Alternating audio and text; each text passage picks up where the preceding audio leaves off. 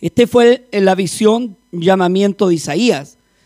Eh, creo que cada uno de nosotros nos acordamos como Dios nos trajo, nos llamó. Amén.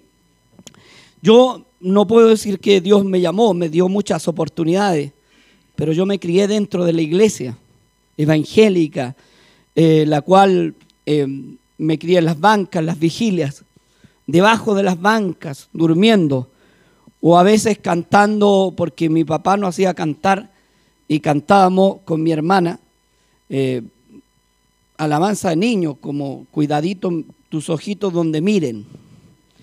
Es muy bonita, un día se las voy a cantar. Y teníamos, cantábamos alabanza de niños, nos criamos en un buen lugar, en una iglesia, aunque no conocíamos el nombre, pues éramos iglesia trinitaria, no conocíamos el nombre. Dios bendiga a nuestros hermanos trinitarios muchísimo, cual amamos en el Señor. Y y no conocía el nombre del Señor Jesús, pero había un respeto hacia Dios. Amén. Aquí Isaías está declarando su llamamiento, visión y llamamiento de Isaías. Dice, en el año que murió el rey Usías, vi yo al Señor sentado sobre un trono alto y sublime y sus faldas llenaban el templo. ¿Quién era Usías, hermano? Usías era un rey muy bueno en Israel. Y este hombre lo lloraba. Oiga, porque cuando hay un presidente bueno, aunque en realidad chiquillo, para encontrar eso es difícil. Pero este lloraba un rey que había hecho lo bueno. Amén. Y dice que en el año que murió el rey Usías, vio al Señor. Había en, en, en Isaías una depresión había un espíritu depresivo al ver que había muerto Usías y que ya no había no iba a haber rey como él en Israel. Entonces entró el hombre en una pena, en una depresión. Amén. Es todo lo contrario cuando de repente muere algún político como que no le creímos porque son tan mentirosos. Mire, dentro de esto, hermano, había estaba Isaías enfrentado a un encuentro con Dios. Él no se había encontrado con Dios aún. No había tenido ese encuentro con el Señor que necesitamos usted y yo. Que, que, dependemos de ese encuentro. Amén. Porque algún día de su vida tuvo un quiebre usted. Algún día de su vida llegó al Señor. Y cuando llegó al Señor tuvo ese encuentro. No es que usted tenga encuentro a cada rato, ni, ni, a cada hora. A lo mejor está en la situación del hijo pródigo, el cual salió a, gastar lo que tenía. Pero usted tuvo un encuentro. Ahora el que Dios lo llame es distinto. A que Dios le coloque traje es distinto. A que Dios lo invite a su mesa es distinto. Porque todos nos, nos acordamos del encuentro que tuvimos con Dios o de esa oración cálida, de esa oración rica, que usted no quiere que termine y se va puro en llanto. Ha tenido esa oración, que por años a veces usted no la tiene y cuando la tiene la disfruta. Porque ora el Espíritu. Entonces estaba este gran profeta de Dios, Isaías, el profeta mesiánico, el que anunciaba al Cristo que le tocó esa tarea tan hermosa de anunciar al Cristo y al único Dios verdadero, dice que estaba muy triste en el año que murió el rey Usía. Dice, vi yo al Señor. Oiga, qué visión. Porque a veces uno dice, tuve un sueño lindo que vio un jardín, que Dios me llevó a la gloria, pero aquí dice que vio al Señor.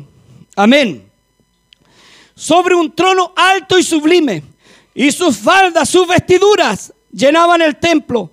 Por encima del que había, por encima de él había serafines, y cada uno tenía seis alas, con dos cubrían su rostro, con dos cubrían sus pies y con dos volaban. Está describiendo este hombre no está eh, leyendo un papel, un panfleto o algo que se le ocurrió y lo anotó está totalmente destrozado de corazón. Hay un, un compungir en su alma. No haya cómo describir la gloria de Dios. Y, y dice, vi yo al Señor con lágrimas en sus ojos y con temor aún de la visión, porque la visión había pasado. Dios le había preguntado, ¿quién va a ir? Es que, es que ese es el problema. Que Dios siempre se fija en, la, en gente de labios inmundos.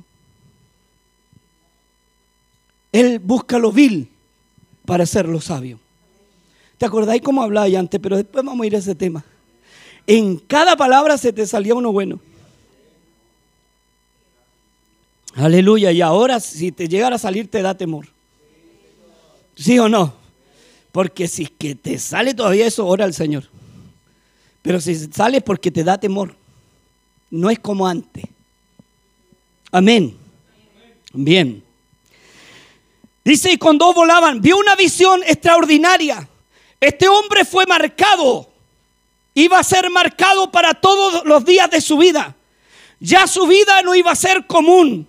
Ya no iba a ser Elisaías de labios inmundos que se mezclaba con amigotes y conversaba con ellos. No, desde aquí para adelante venía una tarea titánica de poder anunciar al Cristo y a la vez también había, había pasado algo en su corazón con esta visión. No había sido tan solo que vio una visión, sino que fue impactado en su vida y su corazón empezó a, a desesperarse por aquel que había visto. Y dice, y en un Dice, y el uno al otro daba voces, voces diciendo, Santo, Santo, Santo es Jehová de los ejércitos.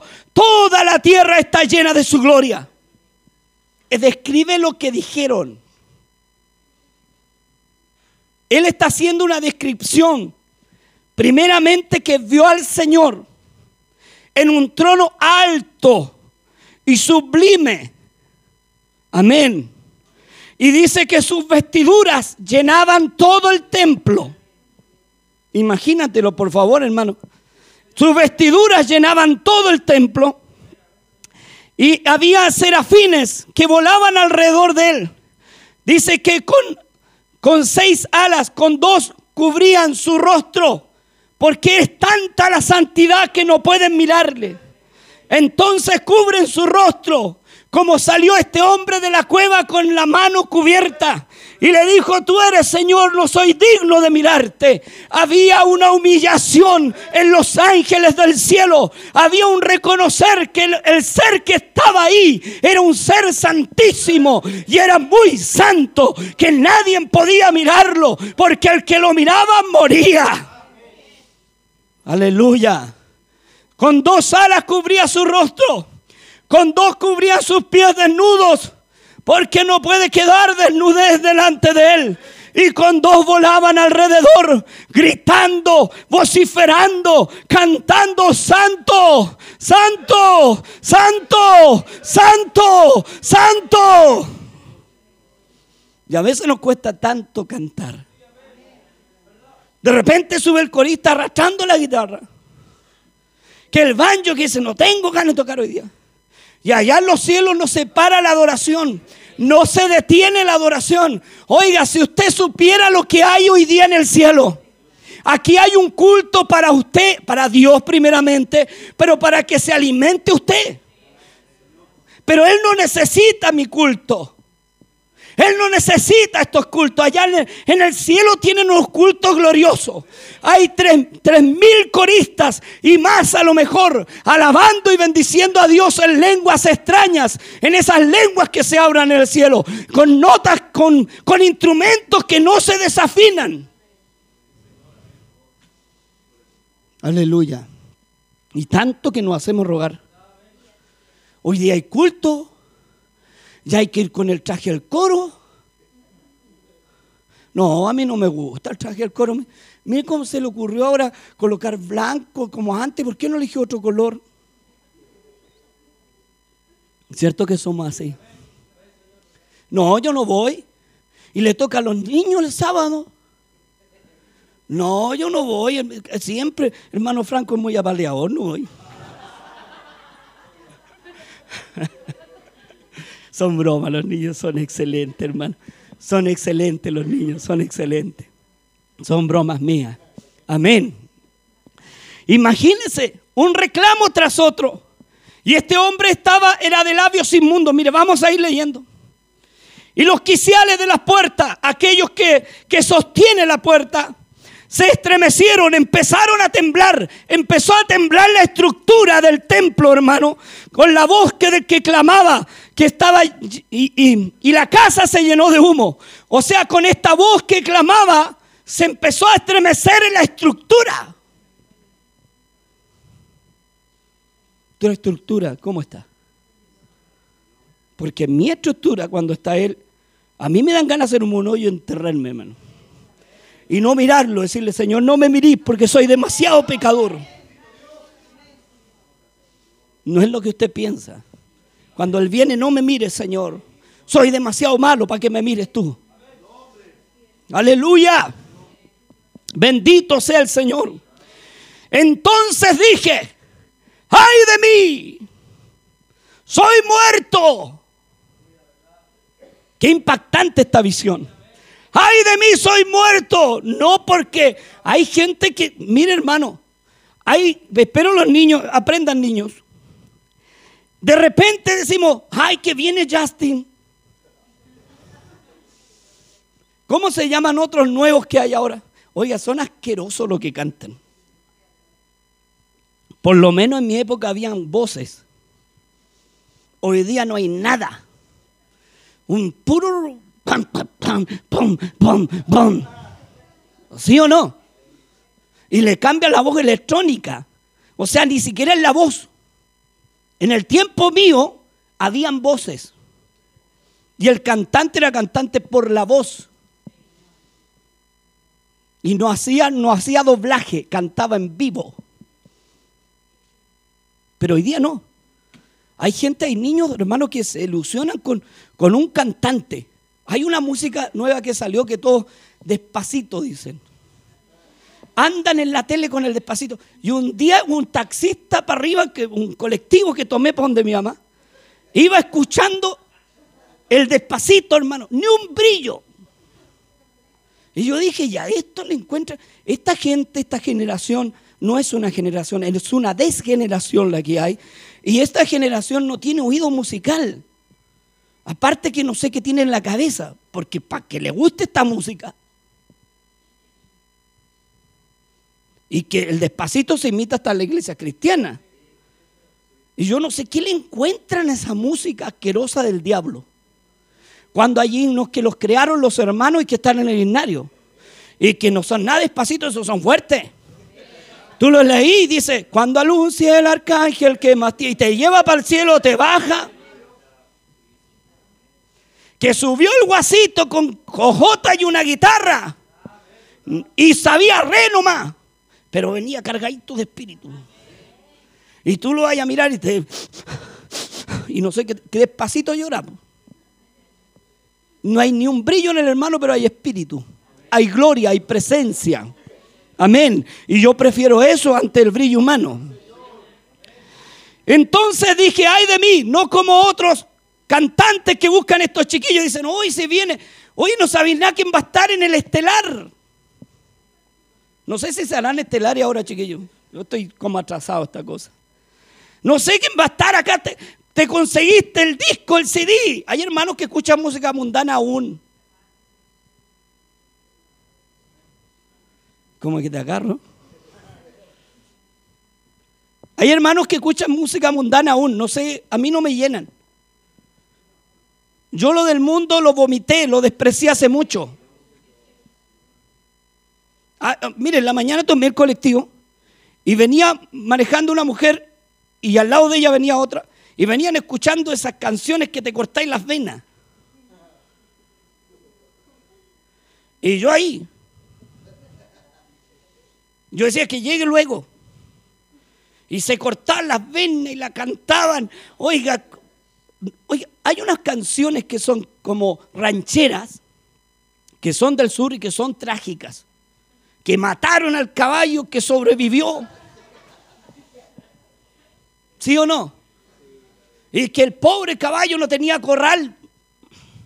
Hermano, por favor, y para arriba escuchando estas canciones y claro, de alguien se acordaban y cantando. Yo decía, Señor, que lleguen luego, no me van a echar la culpa a mí, estas mujeres vayan a ser feministas. Y después me saquen del auto y me quemen. Entonces que lleguen luego a, la, donde tengo que bajarme.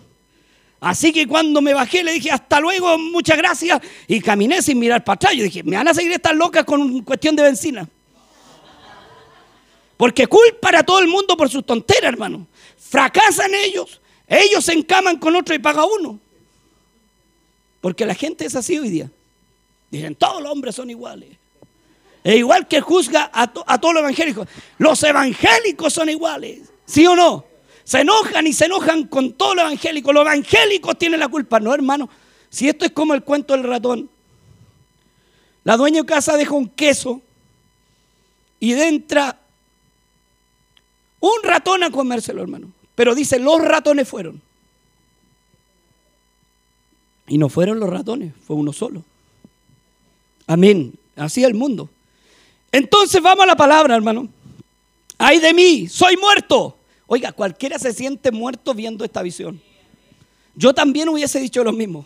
Ay, que me muero porque soy pecador y mis ojos han visto al Eterno. Me muero, me muero. No hubiese pensado lo mismo. Y si no me muero, me quiero morir, porque me voy con Él.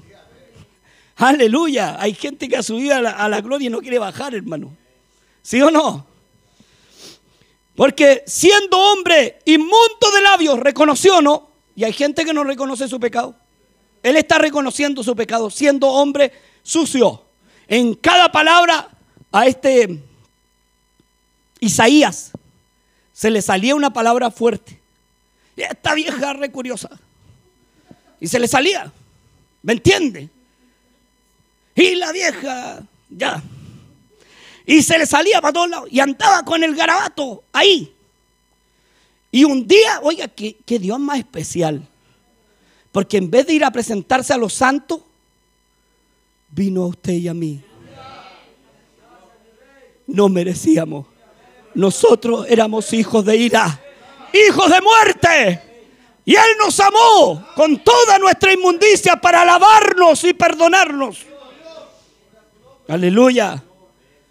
Y este hombre andaba con grabato, a lo mejor, mire, pongámosle que este Isaías trabajara en la construcción, salía para afuera, le silbaba a las niñas, ¿lo hacía o no? Cochinín, cochinín nomás. No hagáis esas cosas, soy cristiano. Igual que hay hermanos que pasa una niña y la van a dejar con la vista. No, hermano, no haga esas cosas. Usted es hijo del Señor. Usted tiene un porte de príncipe. Compórtese como, como ese personaje real que es. Como luz del mundo. Aleluya. Y, este también a lo mejor hacía lo mismo, hermano. por ahí era mal genio y por ahí le salía la palabra mala. Hiriente con garabatos, con groserías. Eso no quiere decir que no sea mal genio. Yo soy mal genio, pero uno tiene que saber medir las palabras. Amén. Y este hombre le salía palabras fuertes. Dice, ay de mí soy muerto porque siendo hombre, reconoció, inmundo de labios, y habitando en pueblo de labios también inmundos, entre medio de mí ¿cómo le explico? De la gente que me rodea son todos garabateros. ¿Te acuerdas cómo hablaba antes? No te salía ni una palabra buena, hermano. Que tenía que estar.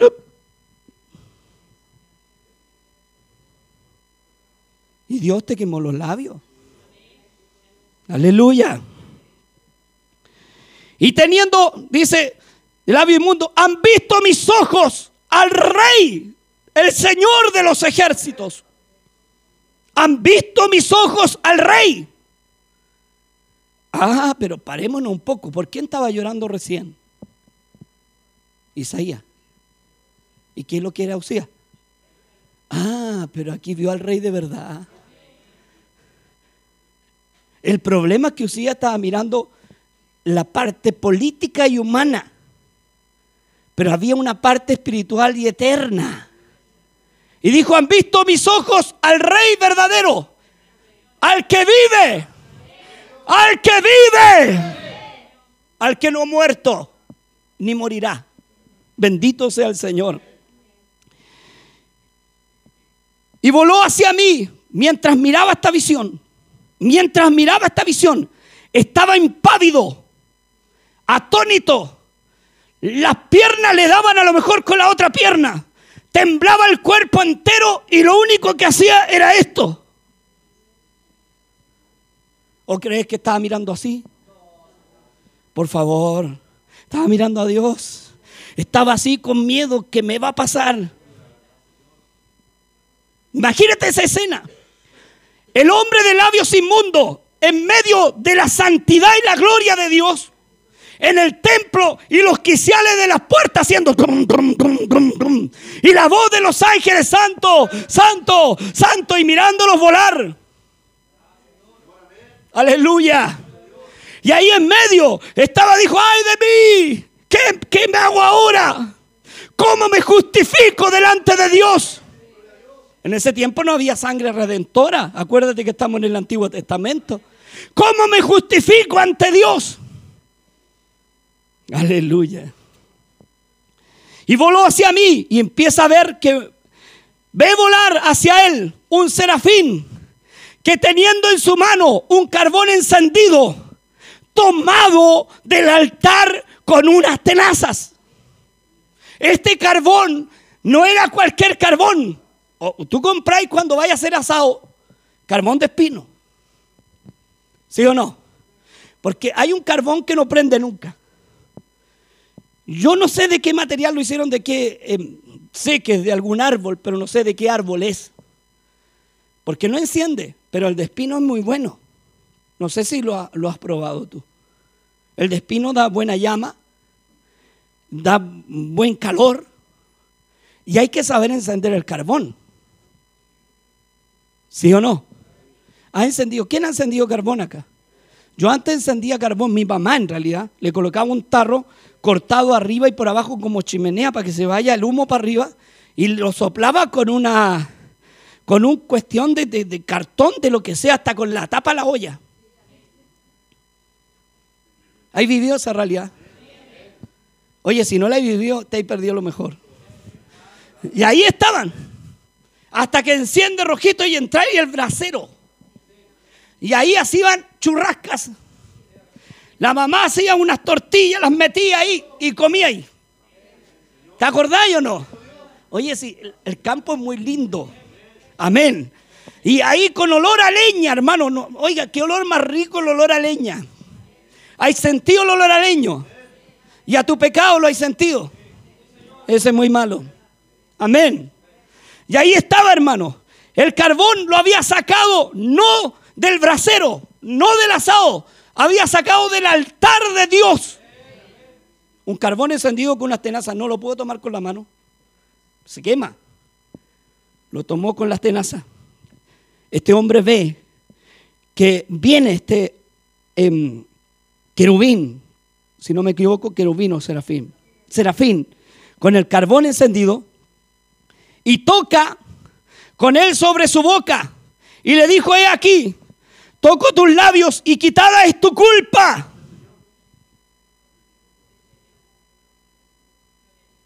¿Cuántos quieren que esta noche los que no han sido tocados? Aquí hay carbón de sobra.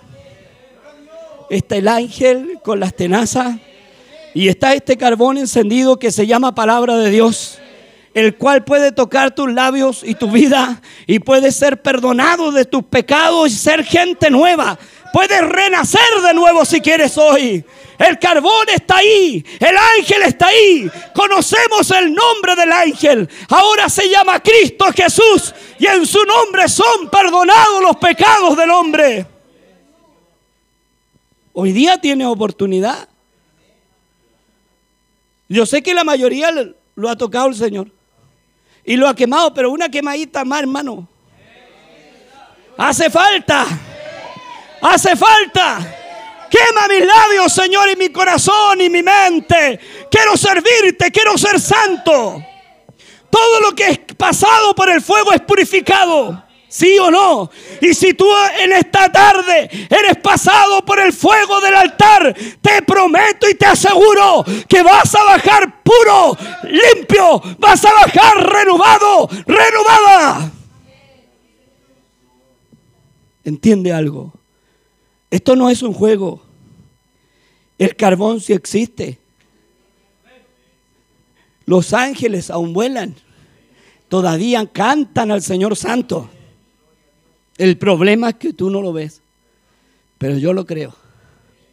Sé que Él existe. Cuando cantamos al Señor y hay unos cultos maravillosos, sabemos que Él existe y sabemos que Él nos escucha. Pero si hoy, hoy le pidiéramos a Dios que quemara nuestros labios y que cambiara nuestra situación de una situación paupérrima a una situación con Dios porque yo vengo con necesidad de Él. El problema es que nos escondemos en la cueva. Y ya no sé qué hacer. Ya no queda ni uno. ¿Y qué hago? Y Dios te está diciendo hoy, si oyeres hoy mi voz, no endurezca tu corazón. Hay algo que Dios quiere hacer en ti, pero para eso necesita quemar tus labios. Y a veces el ser humano arranca. ¿Sí o no? Hermano Isaías fue el hombre que marcó un antes y un después. Porque fue el, profeta de, de los que daban el aviso mesiánico, de los que daban el aviso que iban a ser Cristo. Isaías fue el gran profeta. ¿Sí o no? Pero si supiera, cualquiera lo hubiese visto antes, Isaías ¿qué va a ser profeta este? Sin cada palabra se le sale un garato. ¿Cuándo vaya a ser evangélico tú? ¿Sí o no? Somos así. ¿Cuándo el vecino se va a convertir? Oye, entre comillas. Por ahí el vecino que tiene la verdulería pidió que fuera a orar por él. El martes. Según él quiere que yo ore por, por la verdulería. Pero por ahí empieza. Por ahí empieza. Amén. Pepito, pues. Pepito, que Dios bendiga mucho a Pepito. Y a todos los chiquillos de ese lugar. Es el problema, hermanos, que la gente ve luz. Y dice, algo pasa. Mira, yo sé que hay vecinos escuchando la palabra. Y por radio también. Y cuando escuchan alabanza o palabra, oye, hay vecinos que me han dicho, vecino, ¿sabe que estaba escuchando la alabanza y ya que estaba que entraba? Y yo decía, ¿para qué terminaron tan luego? También he escuchado esa expresión. Porque el carbón encendido toca. Cuando hay Dios, empieza Dios a trabajar en tu vida. Oye, tú estás aquí no porque se te ocurrió venir. Espero que esta noche o esta tarde, no noche, tarde, puedas ver al ángel. Y puedas ver el carbón encendido. Yo sé que Tú has dicho muchas veces que, ¿qué voy a servir? Me voy. ¿Sí o no? ¿Para qué voy a servir? Me voy. Es que no te puedes ir. Somos marcados igual que el animal, hermano. Con una marca que se llama Jesús. Y a veces intentamos parecernos al mundo. Y por ahí nos dicen, tú no andabas con él. A Pedro se lo dijeron. Y tú no eras uno de ellos. Es que tiene algo distinto y de repente, no queriendo, hablamos de la palabra, hermano, y estando en el mundo. ¿Cuánta gente en el mundo habla de la palabra? Y le dice, amigo, yo estoy afuera, estoy mal, pero conozco uno. Es que te quemó el carbón. Aleluya. Oye, yo te voy a contar una experiencia que escuché en radio. Había un hombre que estaba inválido, hermano. Y no tenía solución. Le había entrado una bala en la columna y lo había dejado inválido. Y había un, joven que entraba a la iglesia, salía de la iglesia, entraba, usted sabe, se ponía con la rayola corta, entraba, salía y así.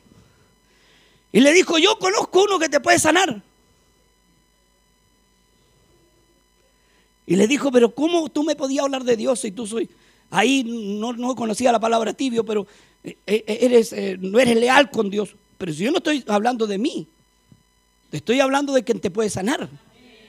Yo no te estoy dando la recomendación mía si yo no tengo ni un brillo, pero conozco uno. Y lo llevó.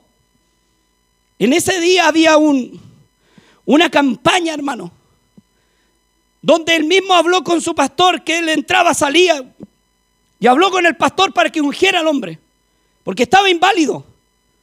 El hombre había sido un sicario, ubica los sicarios. Colombiano, había matado mucha gente. Y, le enterraron un desatornillador justo en la columna y lo dejaron inválido por muchos años, estuvo inválido. Y lo único que quería era matarse, porque no servía ni para nada. Y llega a ese lugar inválido y baja el pastor y le dice él al pastor, eh, pastor, no, no me unja, usted sabe quién soy yo. Porque no sé, ¿cómo me va a querer Dios así? Si yo fui sicario, maté mucha gente. Usted sabe quién soy yo. Y el pastor le dijo, sí sé, pero hay alguien que sabe mejor quién eres tú. Y le puso las manos. Y dice que él intentaba hablar y le salían palabras extrañas, lenguas. Y empezó a ser bautizado. Se levantó de la silla. Hoy día es pastor. Hermano, te estoy hablando de él. No te estoy hablando de Mepech. No te estoy hablando del pastor Pedro Pablo. No te estoy hablando del coro que está acá. No te estoy hablando del, hermano que está en la banca. Te estoy hablando del que adora los ángeles. Del que bendice los ángeles. Estoy recomendando al mejor doctor y al mejor amigo y al mejor Dios y al único Dios porque no hay otro Dios. Es que yo dentro salgo, no sé, pero ven. Ven. En una de esas Dios te toca. Y no te salís nunca más. Y nunca más tienes necesidad de vino, de alcohol, de mujeres. Hay un Dios que puede cambiar vidas, puede cambiar esta sociedad. La solución para el mundo no es la bomba atómica, sino es Dios. ¿Entiende algo? Isaías cuando entendió esto, se sintió morir.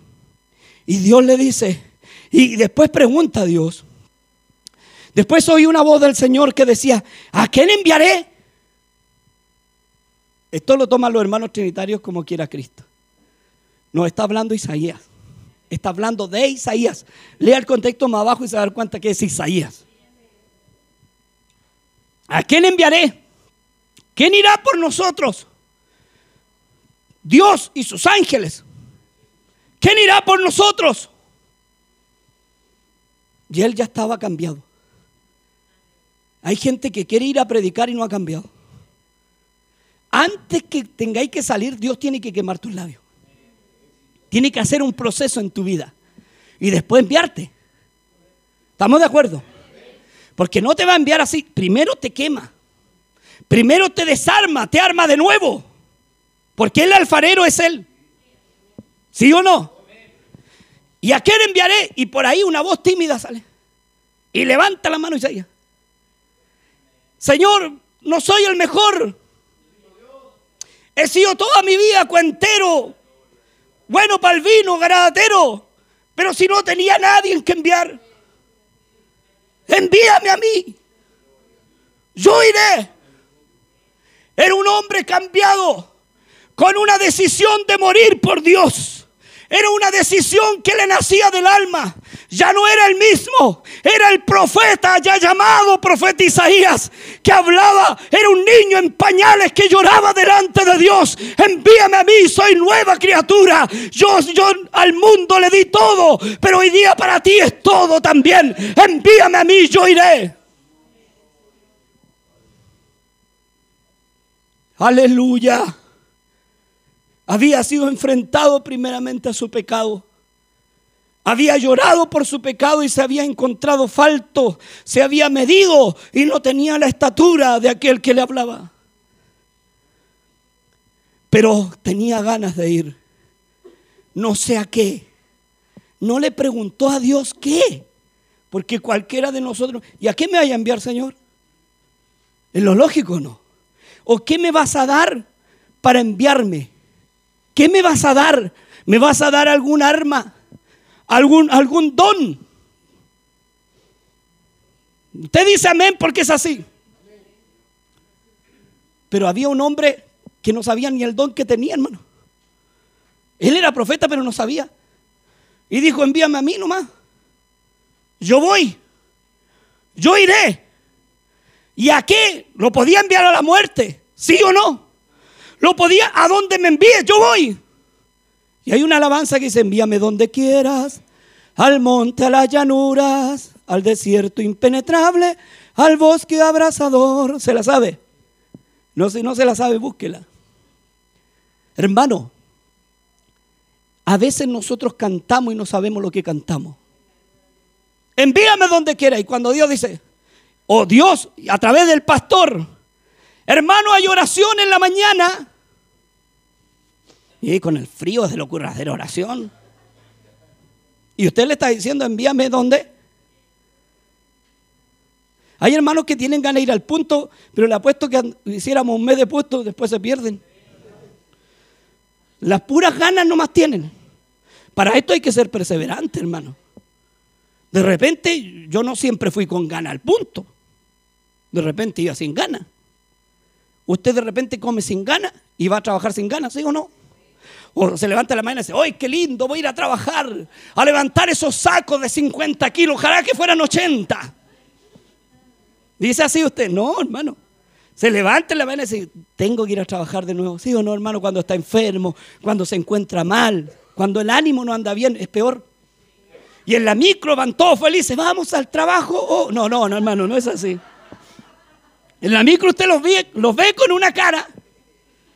Que llegue el viernes pero ellos quieren que llegue el viernes para gastarse la plata en vino, en alcohol, para dejar a sus hijos sin comer. Nosotros queremos que llegue el martes para alabar a Dios, el sábado para alabar a Dios, el domingo para alabar a Dios. Ojalá Dios viviera todo el tiempo en mi casa, porque cuando Él vive en mi casa no hay nada vacío. Él lo llena todo, todo, todo. ¿Sí o no? Y de repente van en la micro, hermano, con eso. Envíame a mí. Oiga, este envíame a mí. Yo creo que después que se salió la presencia, porque hay momentos cuando Dios te agarra, hermano. O la presencia de Dios se hace manifiesta. ¿Sí o no? Hay hermanos que dicen, ay, que me agarrar, hermano, que me agarrar. Que me agarrar, hermano. Aleluya, no siente nada. Oiga, ¿por qué no siente si yo estoy sintiendo? No, hermano, eso no se hace. Sienta tranquilo nomás. El Señor ya tocará a su hermano. Amén. Porque miramos de repente, aleluya. Y miramos al otro que está cantando y con miedo. Dije aleluya y el hermano sigue. ¿Qué pasa, hermano? A veces nos suelta aquello que es espíritu. Sabemos que es el mismo Dios. Y las promesas que le hicimos se nos olvidan. Se las lleva el viento. Cuando llenos de la presencia del Señor, un día X que Dios tiene anotado, aunque tú no te acuerdas, Dios se acuerda. Tú le dijiste, te serviré hasta la muerte. Ni la muerte me va a apartar de ti, porque te encontré y nunca te dejaré. Dios tiene una grabadora y te tiene listo cuando dijiste eso. Y con los años se nos olvidó. ¿O no? Y venimos a la iglesia y decimos, hay que ir a la iglesia. No, no hay nada hoy día. Hoy día no sé, no. ¿Qué, qué chamullo invento? Hermano, si a veces somos así, ¿sí o no? ¿Y qué voy a ir a la iglesia? No, no voy a nada. Y si Dios empezara a apretarte porque eres hijo, ¿tú no te acuerdas que tienes hijos o nietos? Y si no tiene a nadie, con mayor razón Dios te agarra. Y le dice a Job, ven, ven Job, que andáis llorando. Estuviste tú cuando yo creé los cielos y la tierra. Con qué columnas en ella. Le conocí el nombre a la estrella. Aleluya. Y este hombre se para con ese primer amor que no debemos dejarlo ni perderlo. Heme aquí, yo iré, envíame a mí. ¿Dónde? Por favor. Para decir esas palabras tenéis que saber dónde. Pero él no sabía dónde. Lo único que sabía que había un impulso en él. De valentía. Como nunca había sentido en su vida. ¿O no es así? Este es el Dios que puede quemar tus labios hoy y te puede colocar el impulso de valentía. No es valiente el que grita más, sino el que persevera, el que está, el que dice mi vida ha sido una porquería y yo me rindo a él y ya no puedo más. Hermano, muchos de aquí, a muchos de aquí le decían mi bella genio, destapaban una botella, aparecían. ¿Sí o no? Pero en todas las fiestas teníais que cantar. Y no halláis la hora que llegara el viernes te gastáis toda la plata. Toda la plata, todo el sueldo, hermano. Todo el sueldo. Y Dios cambió tu vida. ¿O no la cambió? Dios te hizo nueva criatura. Ya no eres el mismo ni la misma, hermano. Dios ha quemado tus labios. Y si no lo ha quemado aún, acércate al altar de Dios. Hoy día Dios tiene carbón para quemar tu vida. Y hacerte una nueva criatura. No voy a predicar más porque creo que esto es lo que Dios quiere. Entienda algo. Dios es un Dios justo. Y hay que bendecirle en la prueba también. Y decirle, tú eres justo. Tú eres justo, Señor y no hay nadie más y no te puedo dejar porque no puedo. ¿A dónde voy a ir? Y esconderme de tu espíritu. Amén. Ponte de pies.